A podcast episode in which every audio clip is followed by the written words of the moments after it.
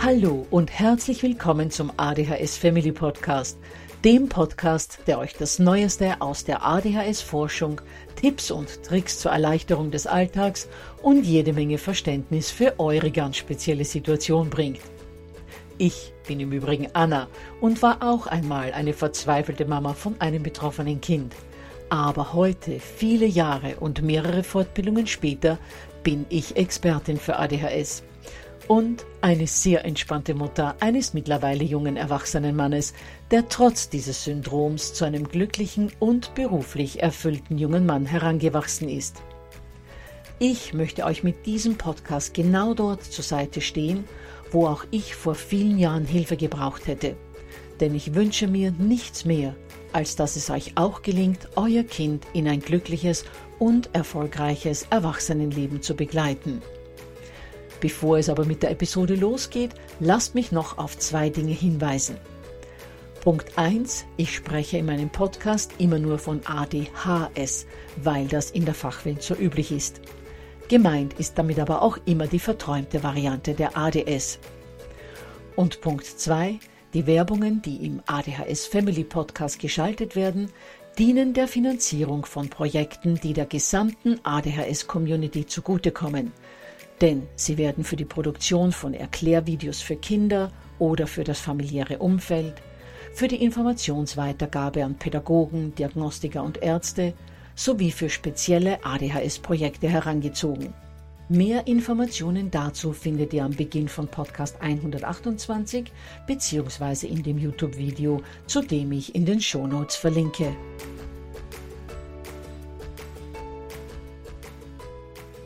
Dopaminmangelhypothese, präfrontaler Kortex, Amygdala, prä- und perinatale Einflüsse, Toxine, alles Ausdrücke, die euch schon mal untergekommen sind, die ihr aber nur teilweise oder gar nicht verstanden habt? Kein Wunder, denn wenn es um die Ursachen von ADHS geht, wird es ziemlich kompliziert. Dabei würden die meisten Eltern gerne verstehen, warum ihr Kind so tickt, wie es nun mal tickt warum es also verträumt und unkonzentriert ist, bei unliebsamen Aufgaben die Konzentration nicht aufrechterhalten kann, warum es ständig zappeln muss oder unentwegt am Plappern ist, und vor allem, woher diese Unberechenbarkeit und diese Wutausbrüche kommen. Das habt ihr euch auch schon öfter gefragt? Gut, dann seid ihr in dieser Episode richtig. Lasst mich heute mit einer Geschichte beginnen, die typisch ist für das Leben mit einem Kind mit ADHS oder ADS und die auch wir mit unserem Junior in dieser und anderen Varianten erlebt haben. Rums. Plötzlich liegen Schnitzel und Pommes des Juniors am Boden. Das ganze Restaurant hält inne und alle, wirklich alle, starren in Richtung Lärmquelle. Sorry, Mama, das wollte ich nicht, sagt ein etwa Achtjähriger mit feuerrotem Gesicht und kaum hörbarer Stimme. Offenbar aber doch laut genug für die Dame mit dem versteinerten Gesichtsausdruck am Nebentisch, die der Familie schon die ganze Zeit kritische Blicke zugeworfen hatte. Den Teller hätte er gar nicht vom Tisch gefegt, wenn er endlich mal still gesessen hätte, spuckt sie giftig herüber. Als ich jung war, mussten wir wie die Zinnsoldaten bei Tisch sitzen und durften nur reden, wenn wir gefragt wurden aber mit diesen neumodernen Erziehungsmethoden heute. Doch genau solche Aussagen machen betroffenen Kindern zu schaffen und untergraben ihren ohnehin schon angeschlagenen Selbstwert. Also huscht die Mutter hinüber zum Tisch der Dame mit lila-weißem Haar. Unser Junior hat ADHS, wissen Sie, flüstert sie, um ihrem Sohn nicht noch mehr Schmach zu bereiten. Er kann seinen Bewegungsrang nicht kontrollieren, es ist, als würde ihn ein innerer Motor ständig antreiben. Ach Gott, bleiben Sie mir doch mit ADHS und diesen ganzen Modediagnosen vom Leib. Das ist alles nur Erziehungssache. Erst letzte Woche habe ich dazu eine Dokumentation im Fernsehen gesehen, in der zweifelsfrei geklärt wurde, dass die Zappelphilippe gar nicht so viel zappeln würden, wenn die Eltern da mehr dahinter wären. Und sie wüssten sich auch zu benehmen. Tja, ihr Lieben, Viele von uns kennen solche Aussagen zur Genüge. Aber stimmen sie? Was ist dran an diesen Vorwürfen uns Eltern gegenüber? Oder besser, wodurch wird ADHS wirklich verursacht? Genau dieser Frage wollen wir heute nachgehen. Gleich mal vorweg die nicht 100% befriedigende Antwort aus der Wissenschaft. Die Forschung konnte die Ursachen von ADHS bisher nicht gänzlich klären. Aber mehrere tausend Studien weisen doch sehr eindeutig darauf hin, dass erstens in den Gehirnen von Menschen mit ADHS vieles anders abläuft als in den Gehirnen von Nichtbetroffenen und dass ADHS zweitens multifaktorielle Ursachen hat, es sich also sozusagen um ein Ursachengemisch handelt. Werfen wir also mal einen Blick darauf, was denn im Gehirn von Kindern mit ADHS anders ist als in dem von Nichtbetroffenen. Nun, da gibt es zunächst sogenannte strukturelle Auffälligkeiten. Aha, strukturelle Auffälligkeiten. Und was genau heißt das, Anna? Nun, eigentlich wollte ich euch dazu ein paar Textstellen aus der Literatur vorlesen, weil die vereinfachte Version doch recht ungenau ist. Aber dann dachte ich mir, da schalten alle spätestens nach 30 Sekunden ab. Also habe ich mich dazu entschlossen, das Wesentlichste aus der Literatur in sehr vereinfachter Form zusammengefasst an euch weiterzugeben. Wer es etwas genauer wissen will, der kann das im Blog Nummer 9 nachlesen. Ich verlinke dazu in den Show Notes. Und wer es ganz genau nachlesen will, der kann das in den Textstellen tun, zu denen ich die Bücher und Links ebenfalls in den Show Notes angebe. Zurück also zu den strukturellen Auffälligkeiten.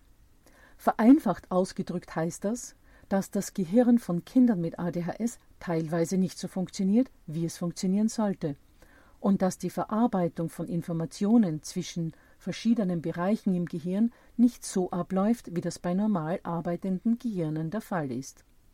Außerdem können Impulse nur schwer kontrolliert werden, was wiederum die Funktion des Arbeitsgedächtnisses beeinträchtigt. Und das ist sehr wesentlich für sehr viele Denkprozesse. Außerdem leidet durch die schlechte Durchblutung in einem bestimmten Bereich im Gehirn die Aufmerksamkeit, während die zu starke Durchblutung in einem anderen Bereich für die Hyperaktivität und die schlecht dosierte Kraft verantwortlich ist. Und dann funktionieren bei ADHS zwei Botenstoffsysteme nicht richtig. Und zwar das System des Botenstoffs Noradrenalin und das des Botenstoffs Dopamin. Die beiden sind aber für mehrere Dinge sehr wichtig. Vor allem sind das alles Funktionen, die für das Vorankommen in der Schule entscheidend sind. Erstens sind Dopamin und Noradrenalin wichtig für die Motivation. Und nur wer motiviert ist, eine geistige Leistung zu erbringen, kann auch eine erbringen. Zweitens sind sie wichtig fürs Lernen an und für sich, dass man also überhaupt Informationen aufnehmen und behalten kann. Drittens sind diese beiden Stoffe wesentlich fürs Aufrechterhalten von zielorientiertem Vorgehen, also dass ich mir vornehme, das und das zu tun, weil das mein Ziel ist, und dass ich dann auch dabei bleibe, bis ich mein Ziel erreicht habe. Viertens braucht das Kurzzeitgedächtnis diese Botenstoffe für die Aktivierung der Aufmerksamkeit, dass man sozusagen die innere Aufmerksamkeitslampe anknipsen kann.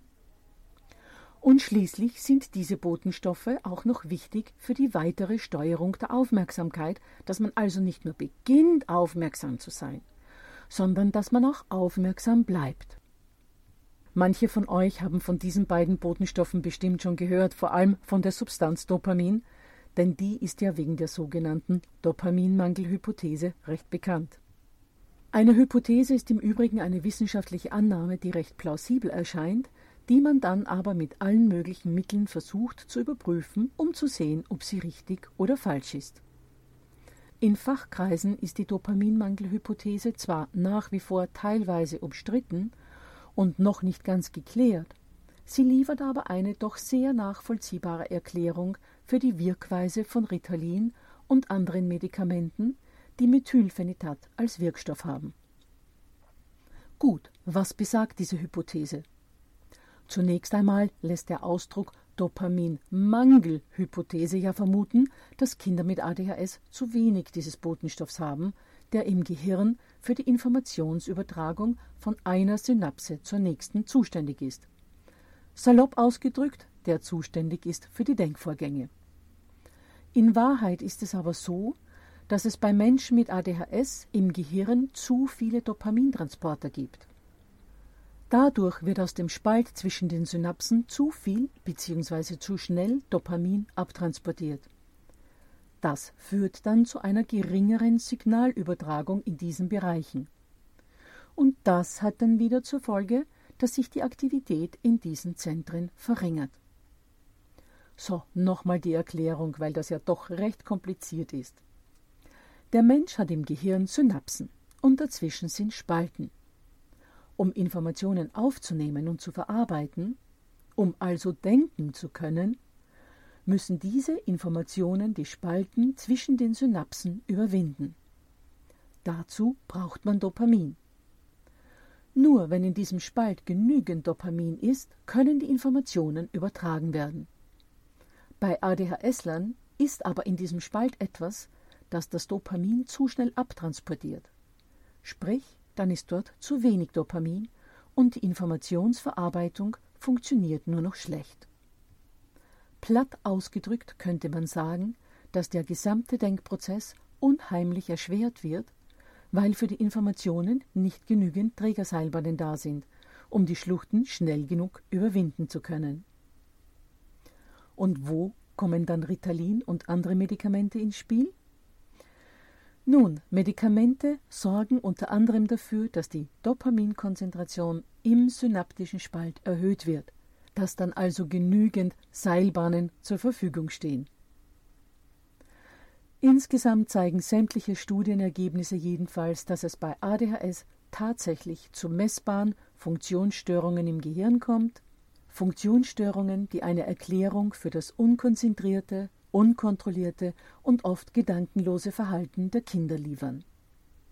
Das Pech, das unsere Kinder haben, ist nur, dass man ihnen all diese Dinge von außen nicht ansieht. Eine Frage, die ich auch immer wieder gestellt bekomme, ist, ob unsere Kinder wegen all dieser Andersartigkeiten im Gehirn weniger intelligent sind.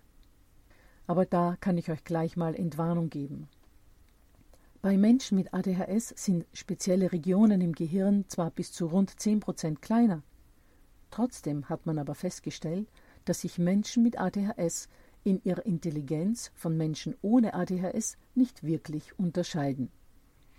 Es gibt zwar einige Studienergebnisse, nach denen ADHSler bei Intelligenztests doch ein wenig oder teilweise sogar erheblich schlechter abschneiden als Menschen ohne dieses Syndrom.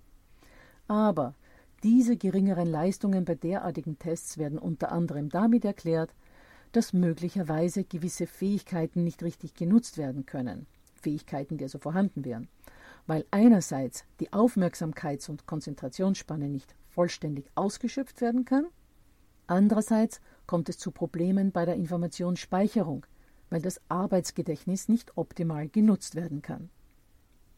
Was man allerdings in Untersuchungen im CT und im MRT festgestellt hat, ist, dass das Gehirn von Menschen mit ADHS beim Lösen von Testaufgaben andere Netzwerke bzw. andere Gehirnregionen benutzt. Das bedeutet aber nicht unbedingt, dass das Gehirn zu anderen Ergebnissen kommt. Aber der Weg dorthin erfordert mehr Energie, und zwar viel mehr Energie. Kein Wunder also, wenn Kinder mit ADHS im Unterricht nach wenigen Minuten ins Traumland abdriften und für Hausaufgaben und Lernen kaum zu motivieren sind. Denn nicht nur, dass sie ihre Konzentrationsfähigkeit kaum aufrechterhalten können, ermüden sie dann ja auch viel schneller bei der Verarbeitung von der Information, die in die Köpfe überhaupt reingeht. Das heißt, mit dem reinen Intelligenzquotienten haben die schlechten schulischen Leistungen in vielen Fällen gar nichts zu tun. Meine persönliche Erfahrung in den 15 Jahren intensiver Auseinandersetzung mit ADHS ist, dass ich fast alle Kinder mit ADHS trotz schulischer Leistungsprobleme von ihrem Intellekt her als unauffällig wahrgenommen habe. Was mir allerdings immer und immer wieder auffällt, ist, dass viele betroffene Kinder einen messerscharfen Verstand und ausgezeichnete Analysefähigkeiten haben. Wenn jemand beispielsweise über einen komplexen Vorgang berichtet oder ein Argument bringt, das auf den ersten Blick plausibel erscheint, das bei genauerer Betrachtung aber widerlegt werden kann, durchschauen das viele Kinder mit ADHS im Bruchteil einer Sekunde. Und nicht nur, dass sie anscheinend blitzschnell mehrere Dinge geistig miteinander abgleichen können. Sie können das Ergebnis ihrer Gedankenakrobatik auch mit einem Satz genau auf den Punkt bringen und ihr Gegenüber in null nichts entwaffnen. Vor allem in Diskussionen, in denen sie anderer Meinung sind, gelingt ihnen das überaus gut. Gut, dann zurück zu den Ursachen. Immer wieder hört und liest man ja, dass auch äußere Faktoren bzw. Umweltfaktoren etwas mit der ADHS zu tun haben könnten. Und vieles deutet auch tatsächlich darauf hin, dass auch umweltbedingte Risikofaktoren bei der Entstehung von ADHS eine Rolle spielen. Die wichtigsten davon sind Frühgeburtlichkeit, das heißt Kinder, die deutlich vor dem errechneten Geburtstermin geboren werden. Komplikationen bei der Geburt, vor allem Sauerstoffmangel, Sauerstoff- und Eisenmangel in der Schwangerschaft. Beide beeinträchtigen möglicherweise das Dopaminsystem. Und wir haben heute ja schon gehört, welche Rolle das im Gehirn spielt. Und Nikotinkonsum in der Schwangerschaft scheint das Risiko für ADHS zu erhöhen. Vor allem schwere ADHS-Verlaufsformen dürften mit steigender Dosis eher auftreten. Dasselbe gilt für Alkoholkonsum. Ja, und dann ist ja da auch noch die Vererbung. Denn wie wir im Podcast zu diesem Thema gehört haben, wird ADHS in hohem Grad vererbt. Für diejenigen, die dazu mehr wissen wollen, verlinke ich in den Show Notes zu Podcast Nummer 5 bzw. zu Blog Nummer 5, wenn ihr lieber lesen wollt. Fassen wir zusammen. Alles in allem geht man in der Forschung davon aus, dass zwar mehrere Faktoren eine Rolle spielen und einander gegenseitig bedingen, dass die Hauptursachen der ADHS aber in Veränderungen der Funktionsweise des Gehirns zu suchen sind. Denn hunderte Studien haben in den letzten Jahren gezeigt, dass in den Gehirnen von Kindern mit ADHS vieles anders abläuft als im Gehirn von nicht betroffenen Kindern. Angefangen von Größenunterschieden verschiedener Gehirnbereiche, über einen gestörten Stoffwechsel verschiedener Botenstoffe bis hin zu einer anderen, energieaufwendigeren Verarbeitung von Informationen. Das heißt, es ist wissenschaftlich zweifelsfrei nachgewiesen, dass eine mangelnde oder falsche Erziehung eine ADHS nicht verursacht. Gut, ihr Lieben, ich packe euch in die Shownotes, wie gesagt, noch Verweise zu Textstellen, wo ihr zu den Ursachen von ADHS noch genaueres nachlesen könnt. Dann hören wir uns hoffentlich nächste Woche wieder, wo es dann wieder weniger kompliziert wird. Denn da erzähle ich euch von einigen spannenden Fallbeispielen aus der Praxis, aus denen ihr euch bestimmt die eine oder andere Erkenntnis für eure Kinder und eure Familie mitnehmen könnt. Bis nächste Woche dann.